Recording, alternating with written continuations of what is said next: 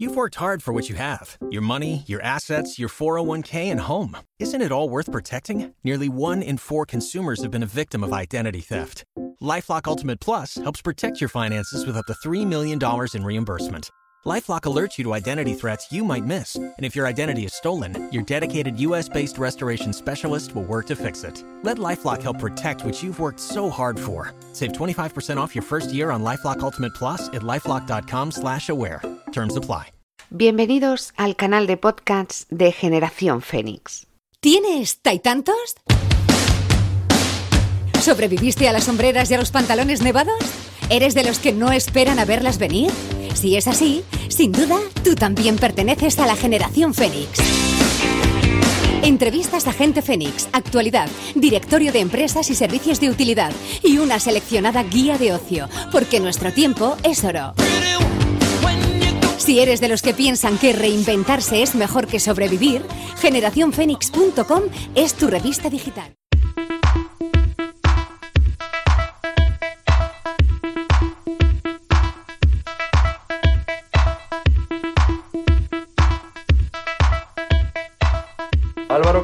A la batería, Paco Ganga a los teclados, Fede Gas al bajo y Tommy Ross voz y guitarra. Chicos, mil gracias por acudir a la llamada de Generación Fénix. Eh, todos y cada uno de vosotros sois músicos con una larga trayectoria en la industria. ¿Cómo y cuándo surge este proyecto llamado Glass? Bueno, pues el proyecto surge a raíz de una llamada de Paco, una llamada o, bueno, un mensaje, la verdad es que no me acuerdo mucho cómo empezó, pero bueno, eh, digamos que Paco quería colaborar conmigo, ¿no? Eh, con el tema de voces y tal, y bueno, nos juntamos en su estudio y tal y empezamos a hacer, a probar canciones. Y de ahí pues surgieron las, las primeras canciones del, del EP Ya estamos salvados, y vimos que funcionaba. Eh, al principio estábamos un poco dubitativos con respecto del idioma. Vimos que en español funcionaba y, y dijimos, bueno, pues si funciona vamos a empezar a fichar gente para la banda. Entonces llamamos a Fede Gas, que ya había tocado con Paco, que ya era conocido y tal. Y, por último pues se sumó Álvaro a la batería y ya pues empezamos a hacer directo. Así empezó. Se escuchan estilos como inditrónica, electropop y demás. ¿Vosotros os definís u encasilláis en algún estilo concreto o por el contrario creéis que estáis marcando una nueva tendencia musical? Eh, yo creo que las etiquetas siempre te acotan bastante el terreno musical. Entonces la, yo creo que mejor dejarla que la gente eh, dé su valoración y tal. Pero bueno, si, si, habría, si hubiera que definirnos, podemos, podríamos definirnos como New Wave de la electrónica murciana o algo así. no, pero sí, es verdad que eh, la electrónica, los sintetizadores están muy presentes en las composiciones. Y, y bueno, y, y, dentro de un circuito indie, creo que encajamos bastante bien. Sobre todo también dentro de un circuito festivalero, pues le damos mucha caña y mucha fiesta en los directos. Y eso también, obviamente, hay una vertiente muy pop, y en consonancia de la electrónica con el pop, pues al final se crea un electropop, una inditrónica, como lo que lo, quiera llamar la gente, que es sí, que es lo que hacemos. Ya sabéis que lo que suelen decir que está todo inventado, ¿no? Pero bueno, de golpe llegan grupos como vosotros, un producto fresco, de calidad y con vuestras influencias y vuestra trayectoria. ¿Qué grupos o artistas os han llevado a crear el estilo que a día de hoy se conoce como, como el que hacéis vosotros como Glass? ¿Cuáles han sido vuestras referencias? Romano Aspas. bueno, la verdad es que creo que entre todos hacemos un pupurri muy gordo de, de, grupos que nos gustan y tal, pero yo creo que es los que más nos pueden definir a lo mejor que, que no está dentro del estilo de... O sea, está dentro del estilo de Glass, pero no sonamos como ellos, pero puede ser de Patch Mode, New Order... Eh, yo qué sé, los Killers, la, las vertientes más guitarreras de algunos temas. The Cure. The Cure. Sí, Cat Copy. Cat Copy. Puede ser que sea también de las mayores influencias, sobre todo de, de Paco, por ejemplo, ¿no? Y, pero sí, efectivamente es como, digamos, el, el electropop tanto británico como a lo mejor americano, ¿no? Lo que nos, lo que nos guía más. Eh, y en español la verdad es que escuchamos bastante menos música. La apreciamos, pero no, no, no es una gran referencia, ¿no? Eh, los grupos en castellano no son grandes referencias. Así que. Eso. A ver, no son grandes referencias para él. Hombre, hay, sí, hay, hay, hay, grupos, hay grupos, hay grupos Bueno, españoles como sí, Dorian, americano, sí. Doria, La Casa La Casa Azul, pues bueno, que sabes que Algo al hay. final son un referente en España. Quizás no sean más tanto referencia para nosotros, pero, pero bueno, sí que nos gustan. De todos es sabido, y si no lo saben, aprovechamos para decirlo aquí, que en Murcia hay mucho nivel, y estamos de acuerdo todos. Prueba de ello, grupos y formaciones ya consagradas, como puede ser Seco, Viva Suecia, Barry Brava, M-Clan y Blanco, etc. Eh, y los que siguen apareciendo poco a poco. ¿Vosotros os presentáis como banda murciana o defendéis vuestra etiqueta musical sin etiquetas geográficas? ¿Cómo, cómo os presentáis cuando salís fuera de lo que es la región Somos actual? de Murcia y nos Sí. encanta Murcia y, y eso lo defendemos a muerte. Y de hecho, vamos, ah, yo, yo lo digo siempre en muchas entrevistas y tal, ¿no? Que mucha gente nos pregunta, ¿qué coño pasa en Murcia que, que hay tantos grupos como iba Suecia, como bien tú has dicho, ¿no? Y en Murcia pasa pues que las instituciones apoyan, eh, la- el ayuntamiento apoya, la comunidad autónoma apoya, los políticos apoyan, las salas apoyan. Eh, Y la gente, la y gente la de gente apoya. Tú haces un concierto Sí. un, un martes a las 9 de la noche y hay gente, ¿sabes? O sea, no es como Madrid, quizás, ¿no? Pero, pero sí que es verdad que hay un circuito y, y los grupos españoles se dan hostias por venir a Murcia a tocar. O sea, todos los grandes grupos vienen a Murcia a tocar. Mm. Cosa que, por ejemplo, en Albacete o en otros sitios que está menos la movida, pues no, no van, ¿sabes? Se puede decir que aquí nos gusta lo que es eh, un evento, nos gusta, vamos. A un evento nos gusta más que... Somos sibaritas, somos sibaritas de la música. A ver, yo, yo siempre me he declarado abiertamente fan de lo que son los remezclas, remixes, como se quiera llamar, ¿no? Eso sí, cuando siempre, siempre y cuando sean de calidad. En vuestra corta carrera como grupo ya acumuláis varios para bandas como Second, Full, Amable Monoculture, Eliella, De Lorentos, etc. ¿Estáis de acuerdo en que un buen remix acerca tu trabajo a otro público, pero no por ello eres menos fiel a tus seguidores más puristas? Eh, hombre, a ver. eh, buena pregunta. No, mira, los- los remixes... El, el entrevistador entrevistado, a ver. No, los remixes, los remixes obviamente lo, lo hacemos primero para, para dar una vertiente, o sea, nosotros aparte de, de grupo, pues también hacemos rollo DJ, ya sabes, ¿no? Entonces nos mola que, que haya temas que, que, que estén pinchados y que, que la gente los pinche y que se- seamos nosotros también, ¿no? Más si son artistas como él y ella, o de Lorentos, o Seco, o, o- o un montón de grupos que, que, que, oye, que les mola que, que, que llevar sus temas que son no son tan pisteros a la pista de baile, ¿no? Claro. Entonces, eso siempre nos ayuda a nosotros, porque siempre eh, coges gente, eh, ostras, mira, mira qué remix, ¿quiénes son estos chicos que ha hecho el remix a Second, por ejemplo? Pues, sus fans, te- al final, pues, vienen a ti también un poco, ¿no? Pues si les mola el rollo que ha hecho, puede pasar también la otra parte, que no les mole nada que haya destrozado la canción a los más puristas y digan, joder, esto qué, ¿sabes? Y bueno, pero al final se hace un poco para, para atraer un poco, primero para colaborar con esas bandas que mola que te cagas, decir, oye, mira, pasarme las pistas está, y, y estás ahí con ellos y eso está guay, ¿sabes? Y luego, por supuesto, pues que, eh, que es bueno para la banda, para las dos bandas, de hecho. Unos amplían su, su público Uno amplían su público y amplían. Y, y el otro hace un tema que a lo mejor no es tan pistero, pues que pueda sonar en cualquier discoteca, ¿no? Vosotros, por lo que he visto, no solo componéis y producís vuestras propias canciones, hacéis remixes para grandes artistas, sino que además os lancéis a la piscina realizando unos pedazos de covers, nada más y nada menos que bandas como OBK, Mecano, y dicho sea cierto, que son brutales. ¿Esto será una parte habitual de vuestro trabajo como Glass o han sido inspiraciones puntuales? Eh, a ver, eh, la verdad es que en la primera ocasión cuando eh, estábamos Paco y yo en el estudio dijimos, oye, la verdad es que nos gustaría hacer un, un cover, fue ya después del primer EP, ¿no? Entonces, pues escuchando un poco de influencias para el siguiente disco dijimos, coño, hay un tema ahí guay, vamos, vamos a hacerlo, ¿no? De OBK. Hablamos con, con Jordi de OBK, nos dio el visto bueno, eh, hablamos con Sony también para el tema de derechos, todo correcto. Y a partir de ahí, pues hicimos lo mismo después del segundo disco. Vimos que era una cosa que funcionaba para los directos.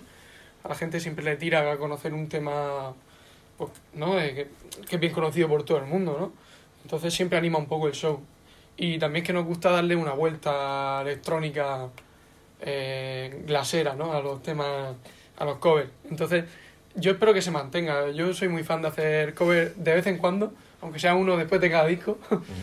y a ver si después de este disco, que aún no ha salido, nos marcamos otro cover o entre medias. El objetivo es llegar a 10 covers para sacar un disco de covers.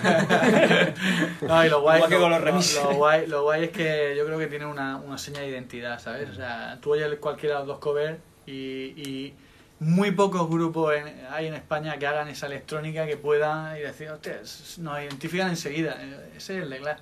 ¿Sabes Sí, lo que sí, digo? sí, Eso está guay. Al final ese es el, yo creo que eso es lo que todo el mundo persigue, ¿no? Que escuchas un fragmento y digas, esto lo ha hecho esta persona. Sí, ya lo dicen, o sea, está guay porque hay mucha gente que nos dice, dice "Hostia, es que tenéis, un-". o sea, oigo un tema vuestro y ya sé que es vuestro y aunque oyera uno nuevo, ya sé que sois vosotros. Y eso está guay, ¿sabes? Eh, es el objetivo. Aparte, está acercando clásicos a, también a nuevas generaciones que a lo mejor Mm. están empezando a escuchar música ahora Total. y que de, de lejos les suena ese tema o que se han escuchado a su hermano, a su tío tal, Sí. y de repente ahora lo están bailando ellos. Claro. También se, se agradece. o ¿no? ni lo conocen. Hay muchas eh, nuevas generaciones que a OBK, pues, son un grupo de los 90 ni les suena. Sí, Mecano menos, ¿no? Que es de los 80, pero Sí, sí, que sí, también es un homenaje a los clásicos que nos gustan y que han han inspirado también un poquito nuestra música, ¿no? Aunque sea un poco de lejos, pero, pero sí. A día de hoy estamos inmersos en una etapa complicada, como bien sabe todo el mundo, y diferente a lo que estamos acostumbrados. Somos conscientes de que el sector artístico es uno de los más damnificados. Eh, así ahora que estamos aquí a petit comité no se escucha nadie, como diría yo. Sí. ¿Cómo veis la escena musical en esta nueva llamada normalidad? ¡Jodida!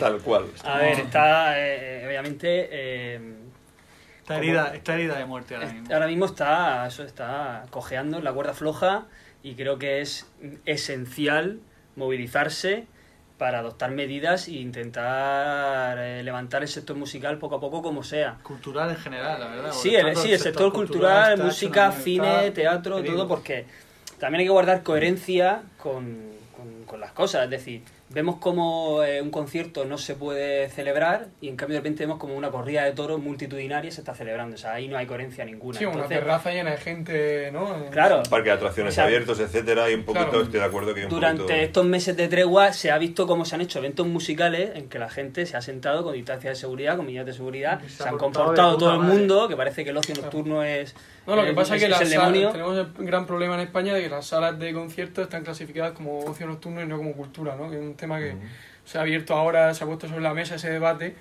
y vamos, yo creo que todos los músicos consideramos de que eh, deberían de convertirse en espacios culturales, ¿no? Para poder cambiar un poco esa perspectiva.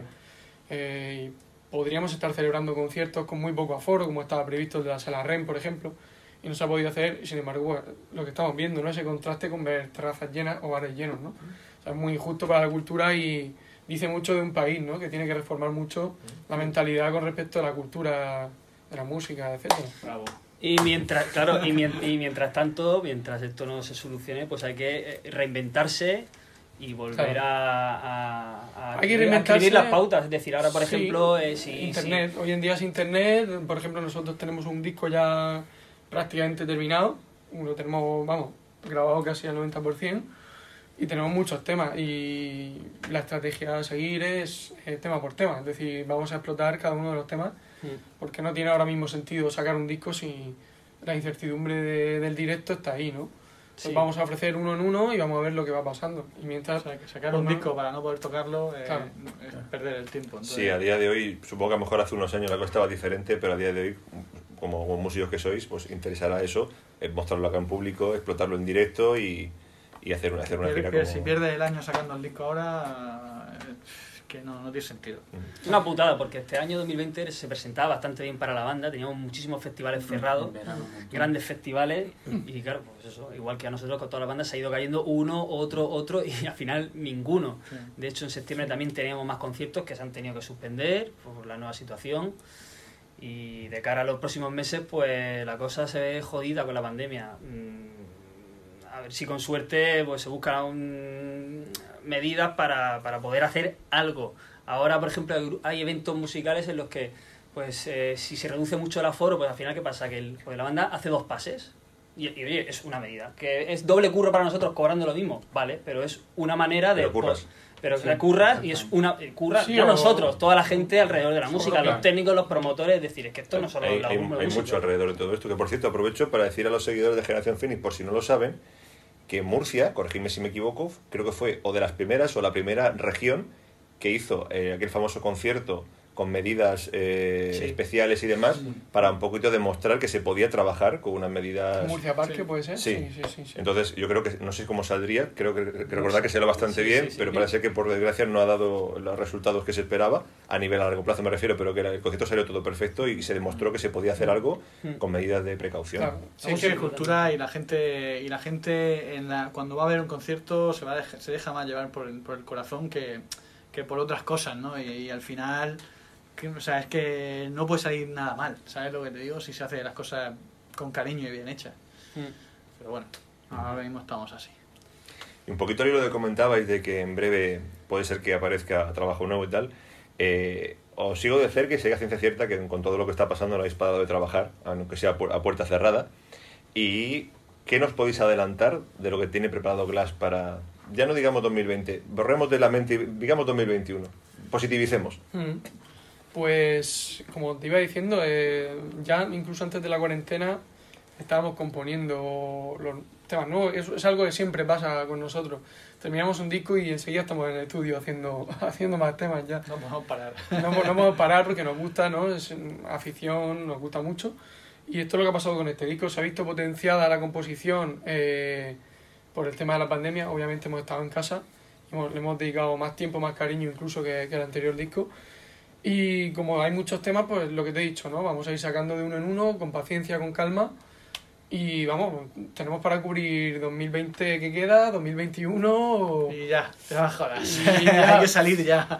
Y, y bueno, ya veremos, ya va- vamos a ver cómo surge la dinámica, pero siempre tenemos en mente que, que hay que seguir engrasando la máquina y siempre seguiremos grabando nuevos El temas. disco, ¿no? el disco es, para nuestro gusto, creemos que es un poco más electrónico que el anterior. Eh, y vamos, yo para mi gusto es que está cargado de hits. O sea, yo creo esta vez no, hemos, hemos tenido el tiempo de sentarnos y, echarle. O sea, yo he estado echando ocho horas al día, ¿sabes lo que te digo? Componiendo y tal, cosa que antes no había podido en la vida. O sea, nunca había podido eh, dedicarme tanto a buscar sonido, a buscar atmósfera y tal, cosa que ahora sí he podido y yo creo que se va a notar bastante en este disco. Al hilo de que comentabais ahora de, de adaptarse a la situación que hay, eh, justo antes de entrar vosotros hablaba con Paco, me estaba comentando una cosita que hay en breve, que se va a hacer, parece ser en streaming, Sí. desde aquí desde Murcia, así que comentar un poquito a los seguidores cómo, cómo va a ser, cómo pueden seguiros, aunque sea desde casa, para, para poder escuchar vuestro trabajo. Pues el día 15 eh, estaremos en, en la sala REN tocando a puerta, a puerta vacía, o sea, recinto vacío, y se va a emitir eh, en los canales de la sala REN y de Estrella de Levante. Entonces, eh, bueno, es un circuito que se llama Frecuencia Región de Murcia y está organizado por, la, por el ayuntamiento, eh, los- las salas y, y la verdad es que bueno es una manera de ayudar un poco a las bandas que están ahí un poco jodidas, de que no pueden tocar, de qué tal y al final pues pues mira, era una cosa que se iba a cancelar y han decidido hacerlo solamente en streaming y yo lo veo una cosa súper positiva porque yo creo que a la gente le va a flipar. O sea, ver, a- ver de repente eso y tal, va a impactar, pero va a estar guay, ¿sabes? Y yo qué sé. Eh, creo que, que va, va a estar bastante, bastante bien. Una cosita que ahora, bueno, podéis, si, si queréis colaborar así en plan por separado, si queréis que alguien sea vocal, si ahora mismo uno por uno os dieran un micrófono y os pusieran delante de nuestros gobernantes de aquí del país, ¿qué les diríais con la que está cayendo ahora mismo?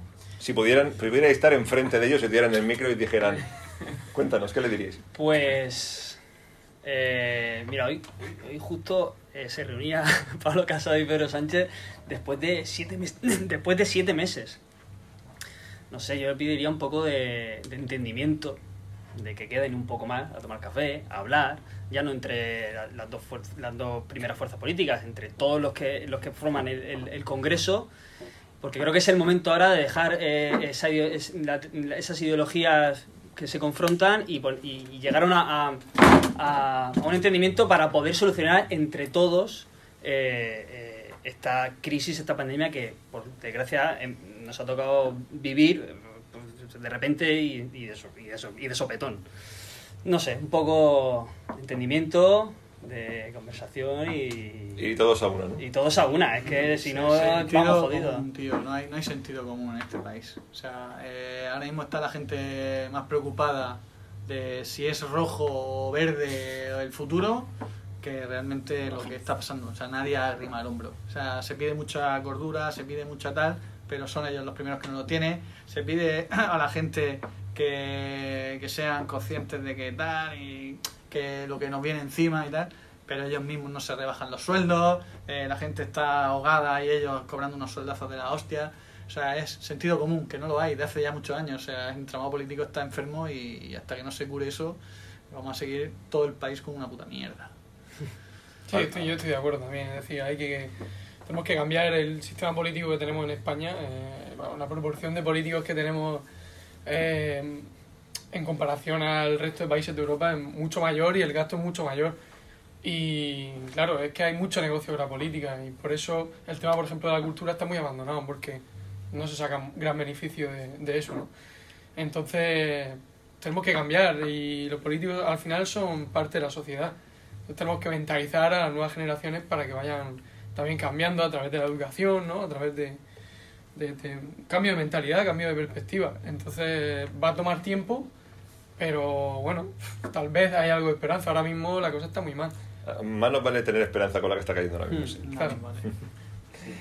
Eh, chicos, como algo más que algo más que No, añadir? yo iba a decir que suscribo un poco lo que dice Fede, que haya más consenso, no, no, y que, y que, y que sean los, que los políticos sean menos incendiarios, menos reaccionarios, que se lleven, que haya, mm, que haya más acuerdo, que como digan él, como dice él, que se reúnan más y que nos demos cuenta que, que- que estamos en un país que vive del sol, y quiero decir que vive del turismo, y que no solo del turismo se puede vivir, que, que apostemos por otras cosas como la cultura, por ejemplo, ¿no?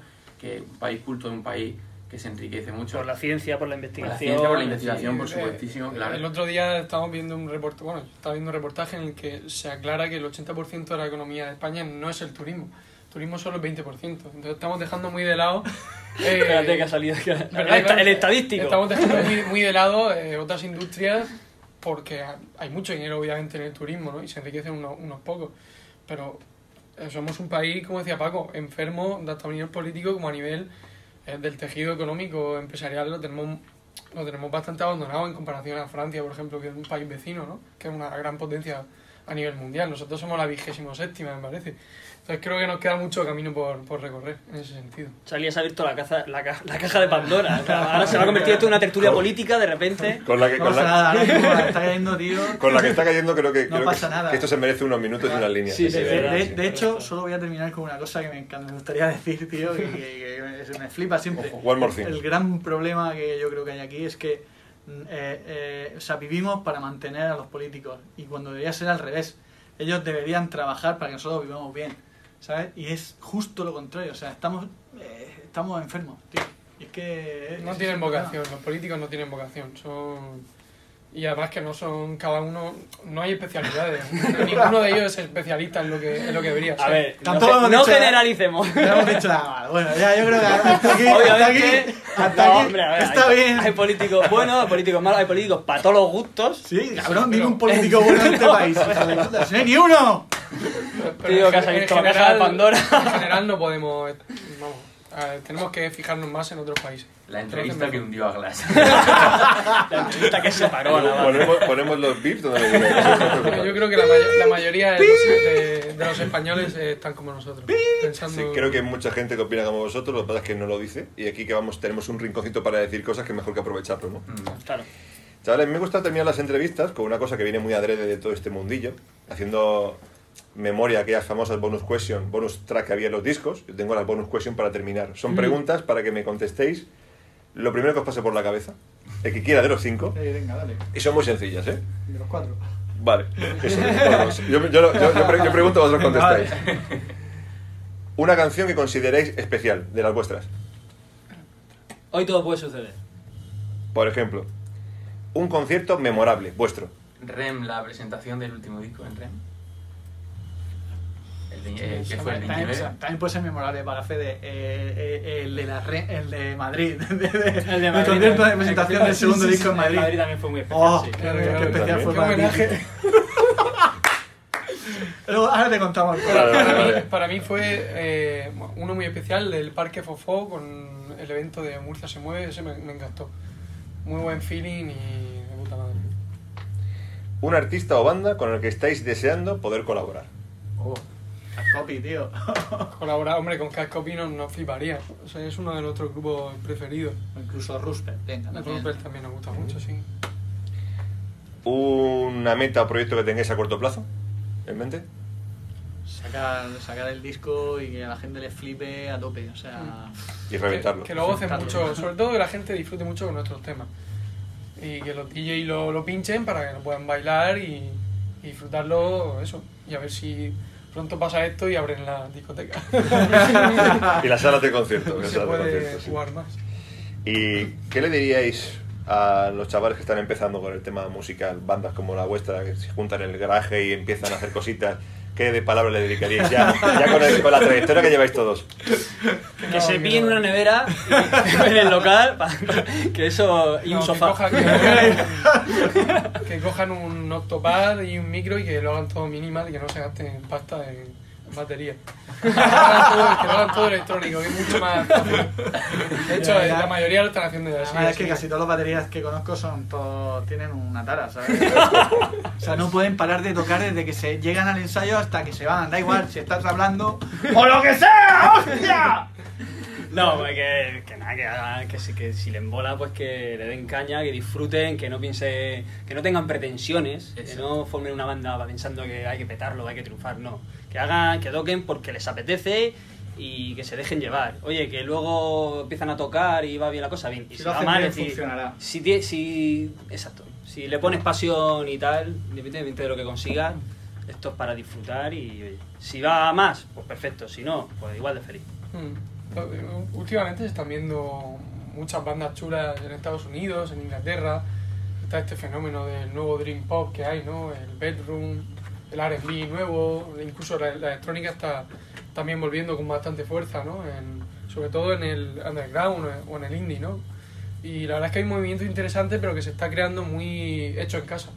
Y hay mucha gente joven que está apostando por, por la música y vamos, yo desde hace dos o tres años para acá estoy descubriendo muchas cosillas. También Álvaro, que está muy metido ¿no? en, en las nuevas tendencias, en lo actual, siempre nos pone algún temilla nuevo y la verdad que hay cosas muy, muy chulas. Yo creo que es buen momento para empezar.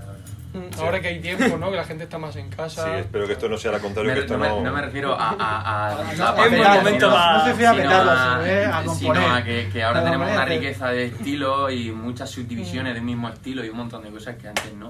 Y creo que es un buen momento. Claro, y aparte tenemos los medios ¿no? digitales para poder crear música fácil desde casa, Sí.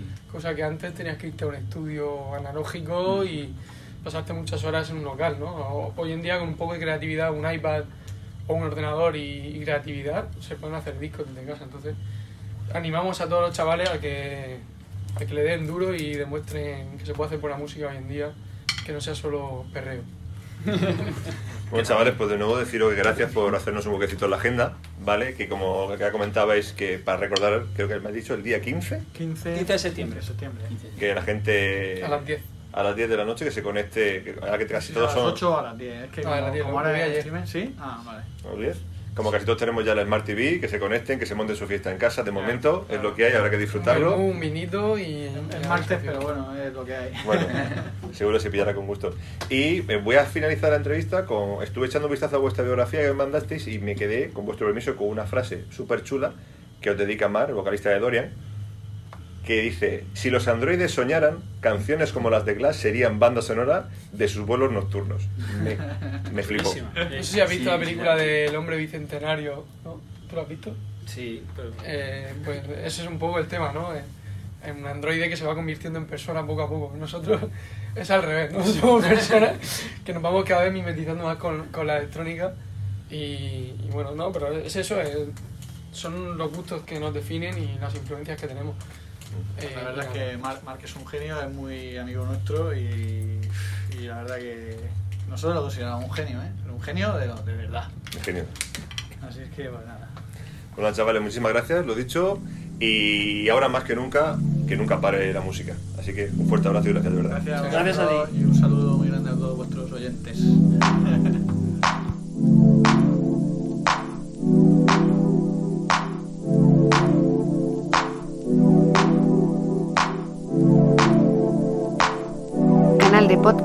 De Generación Fénix.